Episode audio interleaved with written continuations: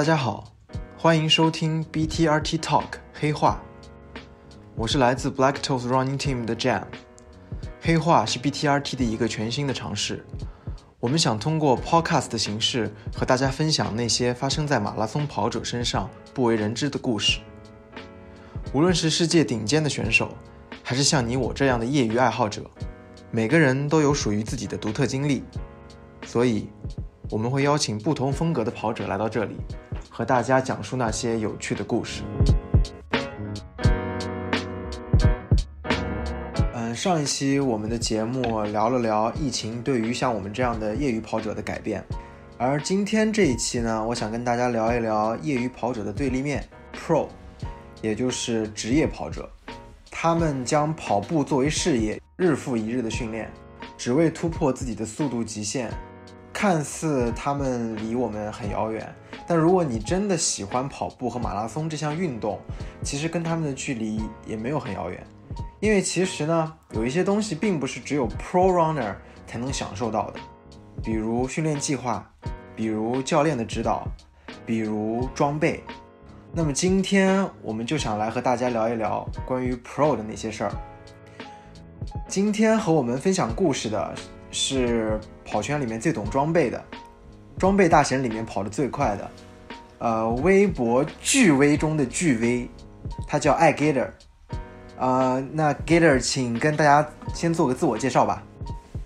啊，大家好，我是 Gator，我目前全马 PB 二三七，我特别喜欢装备，尤其是跑鞋。其实和跑步沾边的我都有关注，兴趣十分的广泛，像什么背心儿啊，然后我们手表啊，各种乱七八糟的东西都特别喜欢。嗯，我现在呢还是每天通过更新微博来和大家分享我喜欢的东西。开始我们今天的这个聊天之前，我想先问一下 Gator，就是你为什么会叫爱 Gator 呢？这个微博的名字是怎么来的？其实我吧，对于起名儿，我就是。怎么说呢？我不是很很在意这些。当时起这个微博用户名的时候，也没多想。我当时在我我因为我在广州上学嘛，当时每次跑完以后，我都会去全家买一瓶加德乐喝。嗯，对，Gatorade 肯定不能叫 Gatorade 嘛，然后就取了前面的 Gator，对，然后我就叫爱 Gator。哦，其实也没有什么太大的意思，我就随想到哪儿就起个名，就这样。这这还挺好玩的，没有什么太深刻。这还挺好玩的，这还挺好玩的。作为一个马拉松跑者，可以明显的感觉到马拉松这项运动在中国的发展越来越好，每年都有越来越多的比赛涌现出来，然后业余跑者的水平也在一步一步的提高。对。那么我们今天提到的这个 pro runner 就职业跑者。有越来越多的这些业余的顶尖的跑者都想变成 pro，把现在的工作辞掉，然后去专职去做跑步，把这个把当成他们追求的目标。那我想先问问你，你有没有过这种想法？你有没有想过变成一个 pro？想过肯定是想过，因为我很喜欢跑步嘛，我也幻想过每天就是跑步训练、吃饭、睡觉这么恢复，然后第二天继续训练。但是后来想一下，其实不是很现实。就先不拿咱们国家来说，就拿体育大国美国，不知道你有没有读过那个 Les Run，他有写过一篇文章，他专门介绍如何成为一名。职业跑者，他给你举了一个很切合实际的例子，就是说，大部分高中跑者想上大学的话，NCAA，呃，美国高中生他们去上大学，他会有三个等级，对，就第一、第二、第三这样的等级，对，对对对。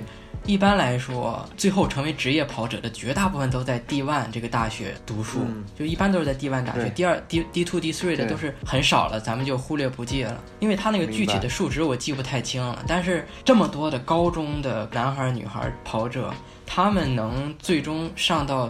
D one 这个大学的就是千分之一这种，然后呢，大学成为职业跑者的话，一般来说也是需要在全美大学生排名需要很靠前很靠前，才有机会得到赞助。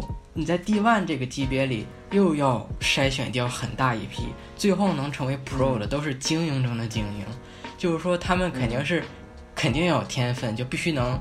与生俱来跑得快，而且还有机遇。就是他们有的人可能有天分，但是就是没有赞助，是，然后可能还需要一些智商来处理一下这些乱七八糟其他的问题。对，其实这就是一个综合的实力的结果。对，你不仅要有好的硬件条件，你还需要过硬的这种软性的这种条件，比如比如说意志力，比如说你的情商、你的智商，而且还得有老天眷顾，就这种感觉。是老天爷赏饭吃这种，对吧？对。然后，即使你最后成为了 Pro，嗯，也是并不是很好过的。你能看到光鲜亮丽的那些 Pro，只是很少一部分，还有一些。我举个例子吧，嗯，我很喜欢的一个跑者，不是跑者，也是 Pro 了，他叫 Edward Chaserick，他是毕业于俄勒冈大学。但是他是一个肯尼亚人，从高中的时候就从肯尼亚来到美国上学。他一直想获得美国国籍，然后代表美国参加奥运会。他高中时期 seventeen times NCAA title，十七次的 NCAA 冠军头衔。嗯，对对。但是他到现在还是没有获得美国国籍，而且他现在也是比赛并不出彩。别看他高中的时候简直就是真的土榜的感觉，就是没有人。在一千五到五千，除了他大学生涯的最后一场比赛，因为腰伤输给了 Justin Knight，他基本上就是只要出场就是第一名，就这种感觉。但是他即使这么优秀，但是他 turn pro 以后，现在过得也不是很好，就没有那么光鲜亮丽，不像像 Mo Farah 或者 Galen Rupp 这些这么你能看到，就是说他其实过得也不好。然后我希望呢，并不希望就最后每天就是成为职业跑者，每天就跑步、吃饭、睡觉。对我还希望，因为我还喜欢球鞋，我喜欢运动嘛。我希望能做相关喜欢的工作，同时还保持着接近 Pro 强度的一个训练，因为我觉得这也是可能的。那我只能说一句，这就是强者吧？没有，这就是强者吧？因为其实有有先例，嗯，就是嗯，我想想，二月份的时候吧。Nike 不是发布了 Alpha Fly，就在那个创新峰会上发布了这个 Next Percent 的系列。对对。在你有没有注意到，在视频中有一个他们拍的官方视频，YouTube 有一位女士，她介绍介绍这个 Alpha Fly 的一个人，她叫 Carol Dimov，她是 Nike Running Footwear Innovation 的 Vice President，翻译过来就是跑鞋创新的主管，类似于高管。嗯，这头儿。对对，她是很厉害，她是。怎么说？他本人参加了去年的那个多哈世锦赛，代表美国。然后今年还是达标了美国的奥运选拔赛，就参加了二月二十六号在亚特兰大的奥运选拔赛。虽然跑的没有没有那什么达标，就是没有进入前三，也没有前十吧，但是他成绩也是非常优秀的。我忘了好二二六还是二二几，记不太清了。非常优秀，但是他就是一个同时兼顾工作和训练。他的现状就是我期望的，我也希望能从事一个类似的，然后同时保持着高水平的训练。对，就像你说的，其实 Nike 的这个 Nike Running Footwear Innovation Vice President 这个 Dimov，其实他跟之前 Nike 的前 CEO Mark Parker 就有点像。对，就是他们都是很喜欢运动。Mark Parker 呃年轻的时候全马 PB 也在二三二三级，对，就跑得很快了，就跟你去年上马一样，对不对？啊，是。你在中国想走职业体育这条道路的话，呃，就是你可能也是要跟我们这种。呃，普通的学生或者说普通的这种业余爱好者要走完全不一样的一条路，就是走去走体制内的那条那条路，对吧？对，就是从小就要进入体校，一层一层的训练，一层一层的选拔，就从这个体校调到那个体校，区体校到市体校，再到再到再到省队，然后甚至你练得好可以去到国家队，就是这是两个完全不一样的一个一个一个发展的方向，所以我觉得。我还是对那些现在在这条马拉松职业跑者路上坚持的那些那些跑者们，还是呃很尊重的，就是 respect。对，我也很敬佩他们。对，respect 很不容易。我我希望他们能够在今年下半年的比赛中，就是有一个很好的表现。因为其实今年上半年会有一段时间就是真空期。我我我觉得就是这是对于他们来说是一个比较好的一个机会，他能够在这段时间里面去不断的打磨自己。然后可以可以有更好的表现，那就像刚才说到这些这些想要变成 pro 的这些 runner，那你你最喜欢的 pro 是谁？我最开始跑步的时候，我很喜欢 Mo Farah。嗯，那跟包子一样。对他除了能力强，给人一种亲近感，就感觉是他是一个离我距离没那么远，就是生活中的那种，他不像就没有那么高冷，有血有血有肉的这种感觉。对对对对对。然后现在我还比更喜欢，就是因为 Mo Farah 他现在感觉有种销声匿迹的感觉，你知道吗？就是不是很活跃了，就偶尔发一条 ins 啊。对他，估计就是因为开始马拉松了，就扎根肯尼亚，扎根埃塞俄比亚，然后手机没信号，发不了动态了，估计是。嗯。然后我现在比较喜欢 Teamman Elite。哦，Teamman Elite，咱俩一样，嗯。嗯，因为其实我觉得他们就很有感染力。嗯。就跑得快是一方面吧。嗯。能力强的选手大家都会喜欢。对。能力强如履平地这种。对。我就很欣赏他们这种氛围。嗯。他们每次不管去，比如说他们去比赛，对，周围都需要粉丝啊。不管是他们就通过这些印一些 T 啊，他们一些周边啊，更好的传递他们的想法，把他们思想传递给更多的一些年轻人，Young Blood。他其实他们的粉丝大多数也都是美国的高中生。嗯。其实我比较同意的一点，我忘了从哪看了，就是说你是一个运动员，但不应该仅仅只是一个运动员。嗯。我觉得这个应该是从詹姆斯 LeBron James 那边来的，就是他作为一个运动员，对对吧？作为一个运动员，他嗯通过运动，然后呃改变了世界，改变了大家对很多事情的一些看法。我觉得这是这个就是你说的这句话，就是你是运动员，但不仅仅应该是个运动员应该做的事情。对。啊，那对了，Jam，我说了我喜欢的，那我想知道你喜欢哪些 Pro 啊？嗯，我喜欢的其实跟跟跟大家喜欢的可能有点不太一样。首先就是当 Oregon Project 还在的时候，我比较喜欢喜欢他们里面有一个女生运动员，就是一个黑人跑中距离的，呃，叫做哈桑，她是荷兰国籍，荷兰那个对荷兰国籍，对，就是她，我很喜欢她。嗯，然后还有就是刚才像你说的，像 Teamman Elite。就是他们，呃，这个年轻的团体在做跟 BTRT 一样的事情，就是拉近跟大家的距离，通过一些自身的一些行为，然后传递一些比较积极的能量和一些精神。嗯，然后还有就是日本的运动员的话，Pro 我比较喜欢深野大地。哎，那你为什么喜欢深野大地？这个 Pro 不是那么耀眼，我觉得你看日本日本选手，大家可能什么大破节是吧？对，射了犹太那些，还有其他队。什么勇马是吧？勇马对，是的。因为我觉得，首先神野大地的笑容非常的阳光，非常灿烂。我觉得这是我比较喜欢他。首先，这是我喜欢他的原因。然后，其实他跑的也不慢，全马在二幺零。然后还有就是他是香根一传，他是青山学院的嘛。山神嘛，对这个山神的这个称呼很迷恋。我觉得这种爬坡能力很强的，对吧？在那么大的坡度都能如履平地，是吧？所以我觉得这个就是很很着迷。要不然我怎么能跟呃南京的那位如履平地的选手关系那么好，对吧？对。对，所以对对，我我这是几个我比较喜欢的运动员，还有包括像吉普乔格的小老弟杰弗里肯沃若。啊，卡莫若，对我我还蛮喜欢他的，因为我之前有看到他跑场地赛的时候，嗯，他跟吉普乔格都是被贝克勒碾压，但是转到马拉松赛场上之后，嗯，他的表现还是还是很好的，所以我我我我比较喜欢他，因为我觉得他长得很有特点。就是我是这种会对 会对这种外表和长相 style 比较感兴趣的人，所以我我还蛮喜。对，其实卡莫罗就是和那个谁神野大地是，我感觉差不多，都是那种就是很阳光，然后是是的，有点憨憨的。是的，是的，是的，就是感觉很 nice 的那种感觉。所以我刚才说到 Oregon Project，你有喜欢的在 Oregon Project 里面的选手吗？哦，Oregon Project，我想一想。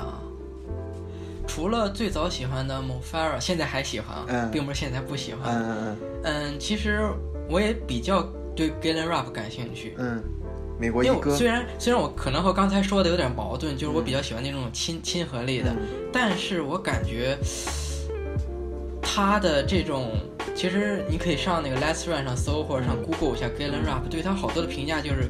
冷冰冰，人狠话不多那种感觉。对，因为 Galen Rupp，Galen Rupp 这种职业的 Pro，就像像上期我们也提过，嗯，他可能就真的很专注在他的训练上面。他也没有什么社交媒体，也没有什么过多的曝光度，就给人大家给大家一种世外高人的那种感觉。你只有在赛前，可能赛后那种发布会才能见他说两句话，其他的时候他就是躲起来自己训练，在家里面住着，然后保持他的状态这种。但我觉得可能就是这种距离产生美吧，就是一种神秘感，会让你觉得就是那种若隐若现的感觉，反而会更让人呃着迷一点，有可能。他也是很很重家庭的一个男人。他这次选拔赛，我看因为周六是美国奥运会选拔赛嘛，是周日第二天他也是亚特兰大的一个半马，嗯，然后半马发枪的时候，选拔赛女子的前三名和男子的前两名。都去发枪了，还是怎么着？反正都去那战场去撑台子去了，唯独没有他。嗯，对，唯独没有他。然后为什么？就他，因为他前一天晚上六点好像就搭飞机回回家了，回了回俄勒冈了。对。不过我刚才想说的就是，其实他的这种不善言，也不是不善言谈，就很少说话。很，我觉得有可能是和他的教练 Salazar 有关，就可能他教练不会让他多说一些。我其实我觉得俄勒冈计划对他影响挺大的，因为他他不是没有 ins，不是没有 Instagram，不是没有 Twitter，是他不更新了。对，不用。他的 Twitter 其实，在零九年的时候还发了挺多的，你可以去搜一下。嗯。但是他发了一堆乱七八糟的，我都看不懂发什么意思。我感觉其实有可能和他这个前教练了，应该叫前教练，对，Alberto Salazar 有关系。他现在换了 Max Smith。对。Max Smith，对，期待一下他之后的一些变化吧，看看有什么和之前不一样的。是因为其实 Oregon Project 怎么说呢？嗯，没办法，就说不清，就这种说不清道不明的感觉，就他有没有用药啊，有没有 cheating 啊，doping 啊，就说不好。嗯，现在他们运动员也不会发声嘛。是是。对，哎，咱们聊着聊着就聊到 Oregon Project。对，突然就换到 Oregon Project，因为其实大家对于马拉松这个中长跑的了解或认识，我觉得 Oregon Project 其实在。对于中国跑者来说，起到了一个挺大的作用，对吧？对，因为不仅是那些骷髅头，对明星的选手，还有包括那个很诱人的那个飞翔的骷髅的 logo，唯一的一个亚洲选手，日本选手大破鞋，他从日本到了俄勒冈，然后开始接受美国跟日本完全不一样的训练。然后其实我在那个纪录片里面有看到，就是他们有很多，嗯，我都很没有见过的一些一些设备和一些和一些装备，就很高很高级很高端的那种。就说到这个，说到这个装备，那我想。问问你，就是你可以跟我们聊一聊，就是现在你在平时跑步的时候，呃，会穿戴什么样的装备，从头到脚？那就从脚到头吧，没问题。我很 很喜欢跑鞋，因为我特别特别喜欢跑鞋，特别特别喜欢。嗯，所以我的鞋非常多。嗯，蜈蚣，OK，蜈蚣。嗯，对。嗯，我现在跑鞋的话，因为你看现在疫情影响。我也是在家憋了好好几个月了，因为我家附近是没有操场的，学校不不开门锁着，那个操场是锁住的，所以只能跑公路。公路路面比较硬，老猛干的话，而且鞋子的保护性不好，其实有你对你的腿损伤还是不小的。嗯，所以我现在穿一些会多尝试之前没有尝试过的，嗯，缓震系的，嗯，然后可能也会比较比较厚重吧。对，那是什么鞋呢？我在穿，我也推把那双跑鞋推荐给你了，就是 Hoka One One 的 Clifton Six。对，那个我之前穿过四代，然后六代是别人寄给我的。嗯。然后我穿了一下，觉得哎很不错，哎呦不错哦这种感觉。这就是传说中的。然后后面又买了，没有，后面又买了，自己买的是 Saucony 的 Trumps 十七代。嗯。还有还有一个一双是 New Balance 的一零八零 V 十，但是我比较想讲讲一讲我现在在穿的。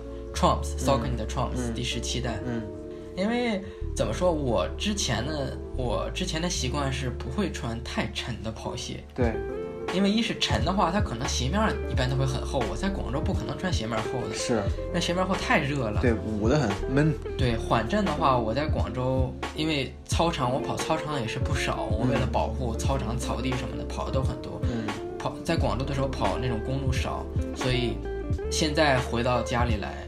没办法，没得选嘛。嗯，买这双鞋的原因还是我，因为 Saucony 要发布那个碳板鞋 Endorphin 系列。对。然后我就开始仔细的研究了一下 Saucony 的所有鞋，就根据那三双鞋引引发了我极大的兴趣，然后开始研究一下 Saucony 的鞋，然后发现这双还不错。嗯。然后我比较喜欢的一个跑者就是美国的 J Word。哦，我知道了，J 那个 Jerry Word，数学教师，数学教授，对对，Jerry Word，Jerry Word。我有一次在那个他的 ins 快拍快拍里看见了他发的这个 Trumps，嗯，他开箱了 Trumps，然后被他那个全黑的外表，但是很骚的星空鞋垫深深的吸引了。嗯嗯。没错，我就是被这个骚鞋垫吸引了，嗯，然后我就下单也买了一双尝试一下嘛，但没想到一尝试彻底的 fall in love with 了，嗯，上瘾了，真的非常好穿，嗯，对，首先是它那个中底，所以你别看它三百多克，对，你穿上去以后其实不是很沉，我发现其实三百克可能一开始以为觉得哇好沉啊，我我体重也不是，我也不是那种大体重跑者，对你也不是壮壮，我应该不不需要这些跑鞋，嗯，你是是吧？你是我是壮壮，我是壮壮。然后，但是它那个脚感确实很弹。我一开始还以为它那个缓震跑鞋就是很软，就是泄力的那种软。然后对，但是你能很好的保护，就是缓冲很够，不会让你落下来感觉生硬。但是它的脚感确实很让我 amazing or awesome 这种感觉。虽然很厚吧，我在其实在这边感觉也还好。我之前不会选明白，那其实就是因为回到家里面场地的限制，对吧？让你重新选择了这种比较厚重的鞋，但是没想到一穿就爱上了。其实之前我的观念就是。我是肯定不会买太沉的，可能二百八九十、二百七八十克还能接受。但现在其实我感觉沉点的鞋还好，因为有些太轻的鞋肯定会有取舍，就是说你不可能平白无故减轻重量，你可能把支撑片儿啊、内侧支撑什么的，或者中底那个抗扭的 TPU 给剃掉了，这种乱七八糟的可能都有吧。它可能会被保护性有些缺失，就你可能跑着爽，但是有可能引起一些跑步的伤病，这是有可能。哎，对，那我就有，嗯，我不知道你会不会喜欢这种选择比较沉的跑鞋来训练。嗯，我就是平时我们的训练课表就主要分成。呃，有氧的慢跑，然后间歇跟长距离嘛，就是因为会大家都会根据这种呃呃训练课的性质的不同，会选择一些跑鞋。我之前慢跑都会穿 Nike 的 Pegasus 系列，就是 Pegasus 系列就一直是中规中矩，表现的比较稳定嘛，就是也是我开始入门啊跑步马拉松的一双入门鞋，我一直穿它，然后。直到就是今年也是因为疫情的关系，就是操场和场地都关了，那我只能跑一些路跑。然后我发现路跑跑多了之后，Zoom Air 的这个反馈就越来越差。然后我可能就想，就那天我就问你嘛，我说我想想换一双 Hoka Oni，就是因为我第一次见 Hoka Oni 的时候，就被它那种厚底的这种这种跑鞋的外观就觉得深深的吸引。因为其实我一直都觉得 Nike 从 Strike 系列，然后一下跳到百分之四的时候。我觉得其实他们是有受到 Hoka 的这个影响的，就是一下从一双很薄的 Zoom 的底的这个设计，一下变到了一双厚底的这种泡棉，然后再加碳板的设计。其实我觉得就是肯定有一些借鉴，或者说有些参考。所以我就想说，对对，这种如果我在跟你一样的理由吧，就是路上跑多了之后，就我需要一双保护性更强的，然后可能比较偏软的，呃，一双这样的鞋的呃特性，所以我就想说试试火卡，所以我就问你嘛，你给我推荐了 Clifton，然后我就发现哇，上脚的感觉真的是第一脚就有一种踩屎的感觉，非常软，因为其实慢跑就不会让你有这对这种支撑和这种落地的那种。反馈有特别明显的要求嘛，所以只要我能落地的时候比较舒服，然后缓震比较好，我就我就 OK 了，因为我是壮壮嘛，对吧？嗯，我体重比较大，所以嗯，Clifton 给我的保护和支撑是我目前穿过慢跑鞋里面最好的。我现在慢跑都会选这种 Clifton 比较重的鞋。嗯，它内侧的支撑我觉得还是做的很好，因为我一上脚就感觉它内侧支撑很强。是，是，而且你还买了一双白色，是吧？对，我很喜欢这个白色，就是让我觉得穿上很年轻。平常其实也能穿。对，是的，平常走路也能穿。其实因为 Hoka Oni 就是在一九年做了很多联名嘛，其实就还蛮蛮好看的，就是那种呃，就是那种淡淡的那种泥黄色，然后就是还挺好看的。对，我知道，知道，知道。哎呀，炒的很贵。是的，两千六七吧，你没两千六七买不下来的。对。那其实你刚才我们都在聊跑鞋，那除了跑鞋以外，像就是手表，或者说心率带，或者说类似这样的设备，你你你在用什么呢？你可以跟大家分享分享吗？其实我也是很喜欢电子数码的这些设备，然后手表的话。我现在用的是佳明的二四五，对，我之前用过佳明的九三五，对，然后 Apple Watch 的二代，还有 Polar 的 Vintage M。嗯，目前我对这块二四五还是比较满意的，但是我刚买来这块表的时候，它那个软件真的是做的太差劲了，我手表就。和手机基本就没有连上过，那要好久一段时间，我都是通过手表那个线直接插电脑通过的。哦，那是挺不方便的。它那个软件真的是做了一开始做的就 硬件先发售了，然后软件更新就慢慢慢慢来。其实九三五我感觉真的是一代神表，嗯，不管是它的电池还是它那个什么呃 GPS，它那个准确性都非常的准，还有它同步的速度。我很记得很清楚，就是我之前带九三五的时候，我把手机放在宿舍的桌上，然后那开着自动同步嘛，我推门进去，喝一口水，把水放下，看手机，它已经同步好了，就是特别快，就感觉不到。就我还没拿起手机呢，它已经把我跑跑步的那个训练已经同步上去了。这就是俗话说，就是好马配好鞍嘛，强者当然要配神表，就像 BTRT 的强者。每天 N N T C 一小时的课代表，他就带了一块九三五。张磊，他现在没换，还在九三五。对，还在在九三五。对，他那个表带还挺亮的，绿色。就是跟我还以为他换了九四五。没，他还是九三五，跟他人一样骚。啊，然后说完九三五，我再说说 Apple Watch。Apple Watch 其实它不能算严格意义的运动手表，但是它运动功能也算一个比较主打的一个功能。对，因为我知道上海的黑马。也是跑圈 KOL 严信，他一直就在，他从二代开始吧，一直换到了现在最新的几代，四代吗？现在是已经出到五代了，系列五了应该。啊，五代是吧？五代了，对。对啊，Apple Watch 给我的感受还是，嗯，其实跑步的话，我觉得跑步训练不太方便，因为它你大部分的开始、结束或者间歇那种 lap 都是要触碰屏幕的，你要摁钮的话是。很难摁的，因为我还是比较喜欢实体按键。就比如你跑间歇的时候，累得成累跟累得跟狗一样，然后你怎么还有心情仔细看那个屏幕点？嗯，你肯定是闭着眼睛摁按键啊，或者有时候你手有汗的话，那个屏幕也是不好摁的。是是，其实所以用户体验上来说，其实还有待提高，对吧？因为毕竟它不是一块儿，不是一块儿这种专业的运动跑步手表，对吧？它只是有比较好的这种运动的功能。对，但是平常你要带着它晚上出去慢跑，还能，它就是不是那个 eSIM 版本的，也可以往里头存歌，然后戴着耳机就不用带手机了，听听歌边听边跑，其实体验还是蛮好的。哎，那你说到听歌，那你跑步的时候会听歌吗？哦，我会，我是重度的音乐和播客爱好者。就跑步，我每次跑步必须都得戴耳机，因为我大部分都是一个人训练，很少有一起训练，所以我。基本每次都要戴耳机，然后甚至有的时候我跑间歇我会戴耳机。哇，这就是强者吧？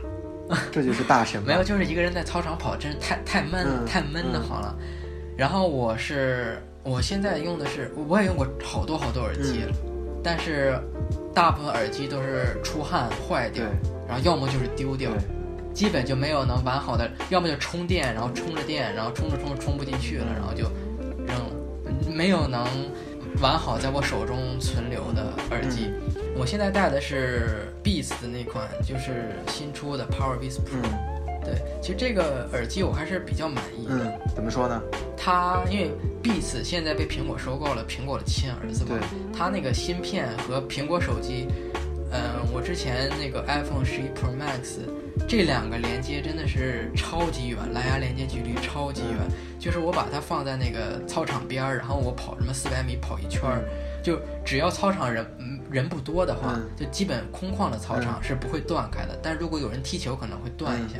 所以给我的使用体验是非常好的。而且像它，对啊，盖上盖儿，就跑完了把耳机放进去，然后盖上盖儿自己充电。但是。嗯，因肯定是不能，因为我也没有收他广告费嘛，我肯定不可能纯夸他，我要吐槽他一下下。是是，来欢迎。他有几个问题，就是 他有问题，就是你出汗以后，然后它那个充电那个触点，它可能会被汗液腐蚀啊什么的。然后就是你用长了以后，放进盒里，有可能就接触不良了。它那个电池是你必须得连到手机上，在手机那个负一屏里看。对，是的。iOS 设备的话，你没法在充电盒上看。我好几次就是跑完了，把耳机放进盒里，盖上盖子，然后放一边。下次拿出来的时候，发现一只耳机百分百，一只耳机百分零。是的，我然后就就听不了。对，因为我也会出现这样类似的情况，就是他们在做这个耳机盒充电的时候，感觉你需要很小心的。呃，把两只耳机都对准那个充电孔，然后再盖上，要不然的话会经常出现这种接触不良，然后导致充不进去电。我觉得这是一个比较普遍的问题，因为我身边也有一些朋友会出现类似的问题。对对，但是外形还是很好看的。我发微博吐槽过，然后也有好多人给我评论说他没有这个。对，那除了耳机这些呃电子产品，你还会用一些其他的电子产品吗？我最近在用一个臂套式的心率带，就是它不是绑在胸口的，它是绑在手臂上。对，它其实也是光电式的心率，我觉得它还是主要是舒适。然后除了心率带的话，我最近因为刚收到 RunScribe，还没有还没有仔细的研究。不过这个 RunScribe 是基普乔格一直在用。他近一年左右的训练的照片，你发现你仔细看的话，你可以能发现，他脚上的鞋一直在换，但是他鞋上拥有两个类似于，可能大部分人还以为就是他比赛完的芯片没拆下来，就是有两黑色的那个像小豆豆一样的，对吧？对，小豆一样的东西，其实它是 Run Square，它是好像也是加利福尼亚，我记不清哪儿了，也是反正他们一个小的公司搞出来一个。步态的分析一个传感器，真的非常厉害。这个我觉得可以以后单独来聊一聊这个东西，确实很厉害。呃，我们越研究这些设备或者越研究这些数据，其实会给我们的跑步带来一些更多的一些科学依据和一些参考。但是同一样，同样一方面，就是也会有的时候会让我们。钻钻陷入到这个，呃，对于数据很痴痴迷，或者说掉进这个数据陷阱的这样的一个怪圈里面。那你在你跑步的时候，你是怎么样通过这些数据，或者说通过这些装备来帮助自己的呢？你可以跟大家聊一聊？上面说了这么多乱七八糟的东西，就是又是这么多装备，这么多数据。我是恰恰相反，我跑步的时候，我虽然带着心率带，带着一大堆。就是全副武装的感觉，但是我是很少看表的，我顶多会看一下配速。就我我要恢复跑有氧跑的话，我基本都不带看表，就摁一下表开始了，我就开始跑。我的什么心率啊，什么功率啊，一般我都是根据我自己的体感来调节的。这就是强者我感觉我今天有点累，这就是 Pro 吧？我感觉我今天有点累，我我我就会我就会轻松一点跑，然后感觉。如果感觉很轻松，然后我看我表心率一百六了，我照样还是跑，就我不会不是很在跑步的时候在意它这些数据啊，因为首先数据也可能会飘嘛，我觉得还是自己的体感是最重要的。如果你要感觉难受，你就就算他心率一百二、一百三，那你感觉难受，你肯定也要停下来歇是的，是的，是。就我觉得你的体感应该是你首先最重要要关注的，最先要关注。但其实，其实。你刚刚说的这种相信体感，我让我想到了一个呃大破节的一个故事，就是在 Alpha Fly 刚研发出来的时候，也就是今年它二破日本马拉松国家纪录的时候，就是东京马拉松，他在拿到那双 Alpha Fly 其实没有多久，他就要去上脚穿，因为很多人都跑步的，大家都知道，就是拿到一双新鞋的时候，首先你需要一个磨合的过程，就是有些人喜欢穿。呃，Next，有些人喜欢穿呃百分之四，还有一些人甚至喜欢穿 Zoom Fly 跑跑全马，就是呃，因为大家对这个呃认知是不一样的。但大破节呢，就是他说我很相信科学。我很相信，呃，就是 Nike 的这些研究人员和这些创新的专家们设计出来这个鞋，所以我愿意去穿上这个鞋去放心的跑完这场，呃，对我来说很重要的比赛。就是我觉得，就是他已经对这种科学数据，就是，呃，首先他的可能对自己的身体非常了解。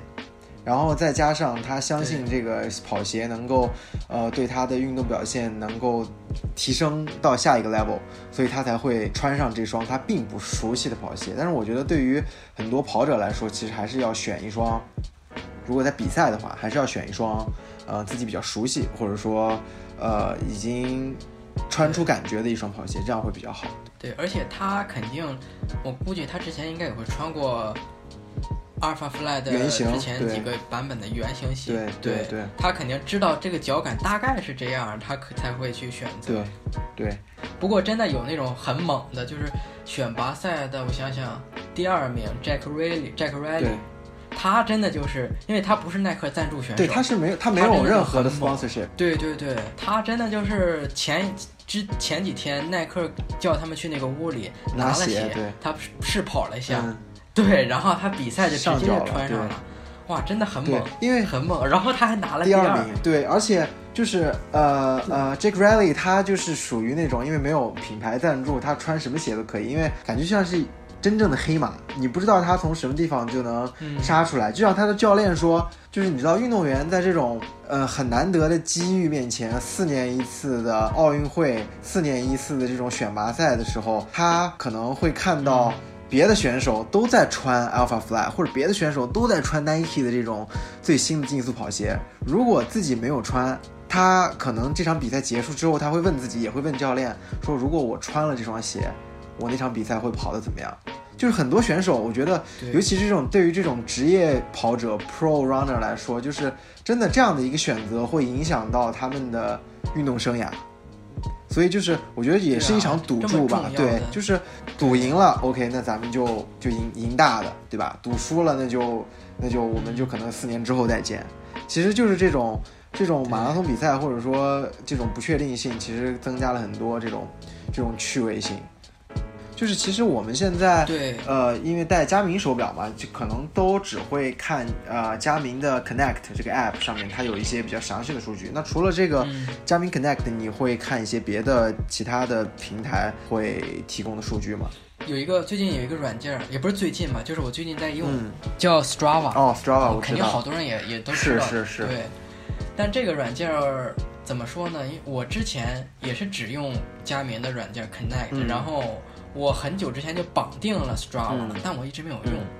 但是后来我发现，现在开了它那个会员以后，它可以根据你的心率以及你的跑量还有配速这么多因素吧，它会根据一个算法算出你的疲劳度、平均的疲劳值吧，类似于就是和每周它并不是说一个固定的值，它是根据你每周一个比较的。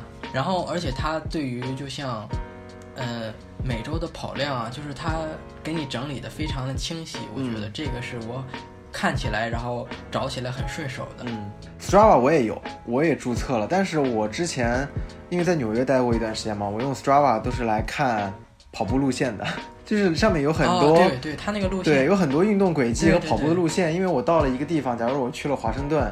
然后我可能不熟悉当地，但是我会查附近的路线，然后那个上面的路线还蛮方便的，就告诉你啊这段有多长，然后爬升有多少。我觉得就是还挺挺好用的。对对对对，确实对。而且现在 Strava 更新之后，你可以直接在 APP 上，就不用去网页端了，哦，直接在 APP 上可以创建，然后查询路线，对，还挺方便的。对啊，很方便，因为我们毕竟手机都随身携带嘛。那我们刚才讲了，就是你跟大家分享了你的这些装备，那你因为我知道你对这种 Pro 的。呃，装备也有很多的了解，就是比如说像吉普乔格、像 Gavin Rupp 这种这种职业跑者、这种精英跑者的装备也有很多了解。你可以跟大家分享一些，就是他们你你所知道的，呃，这些 Pro Runner 的装备有什么好玩的故事或者好玩的地方吗？就是我说的这些也都是我在比如他们的纪录片啊、他们 Instagram 啊，就是有照片或视频里，然后他们出现了这些，然后我去搜，我也是这样一点一点了解到的。有几个比较有意思的就是，呃 g a l e n Rupp 受伤之后，他复健过程中，他在一个叫 Alter G 的跑步机上，其实那个跑步机的外观就是你下半身都包在一个一个很大的一个气室里，就一个气球，类似于气球的一个东西。这个跑步机它是叫反重力跑步机，Alter G 反重力跑步机，它是可以通过调节那个气室内的气压，来给你提供一个减轻你的。落地的一个压力，就相当于指引你百分之多少的体重来落地。就是你突然变瘦了，比如说你现在呃六十呃现在七十公斤，然后突然让你三十公斤，那你肯定腿部肌肉，你之前能承受那个六十公斤那个七八十公斤的压力，你现在可以就是三十公斤的压力就会更轻松。是，嗯，还有一个挺有意思的就是我看好像最近他们野蛮部落也在也在用，就他们那个去跑吧，好像喜欢去跑，嗯。就是一个测乳酸的，是一个蓝色的机器，一个蓝色很小的，大概可能就跟呃比 iPhone 八大一点那个样子吧，一一个仪表一样的机器对吧？对对，这个东西我最先发现还是在呃挪威，他们给 Ingrid Brinson 三兄弟做那个纪录片，就是他那个纪录片名字叫 The Ingrid Brinsons。就他们一个英布森家族，三个出了三个长跑的这种名将，对吧？大哥、二哥和三弟，他们三个还去参加了幺五九，给老乔当，给吉普乔格当 pacer。对对对，确实真的是。然后在他们小时候，其实很小，就是三弟很小，大哥和二哥都已经年龄挺大了，嗯，都已经可以去比赛了。对，那个时候他们就开始在用测乳酸、血乳酸浓度的来控制一个训练的强度。其实这个测的方法也很简单，就是指肚取下血，然后拿一个小管把那个血吸出来，然后把这个吸出血的管插到那个仪器里，然后它滋就会读出来了。对，通过控制你每次每次 workout 之后的一个乳酸浓度来判断你有没有训练过量，就一定要保持在一个乳酸浓度之内。就比如说你这次要跑速度要跑乳酸值乳酸配速以下，你肯定不能过量。就每每一圈下来，就每一个间歇下来都要测一次。还有一个就是说完了复健和训练，说一个恢复的东西。这个东西我用过，它是一个气压的腿套，就是跟一个裤子似的东西，你套到你的腿上，然后它旁边有一个机器给你充气儿，往里头充气儿，然后它通过充气以后让那个裤子膨胀，然后挤压你的腿部肌肉来加快一个血液循环。其实这个东西我试用了以后，我觉得它还是很，尤其是对你长跑完，比如你跑干个二十 K，干个三十 K 之后，腿很胀的慌，你按摩完了以后套个这个真的是很爽，很舒服。因为我我也去用过这个东西，它通过推拿结膜松解，然后最后给你套一个这个在腿上，特别舒服。你做完之后恢复的也很快。嗯，我们今天跟 Gather 聊了很多关于呃训练当中会用到的一些装备，包括恢复会用到的一些设备等等等等。其实关于 Pro 的这个话题，我们可聊的还有很多，但是今天时间有限，我们呃可能先要在这里跟大家呃说声再见。但是之后我们还会有更精彩的内容，呃会跟大家见面，请大家保持关注。那么呃 Gator，那跟大家说句再见吧。好，拜拜。好，那观众朋友们，我们下期再见。这里是 BTRT Talk 黑话，我是 Black Tooth Running Team 的 Jam，我们下期再见。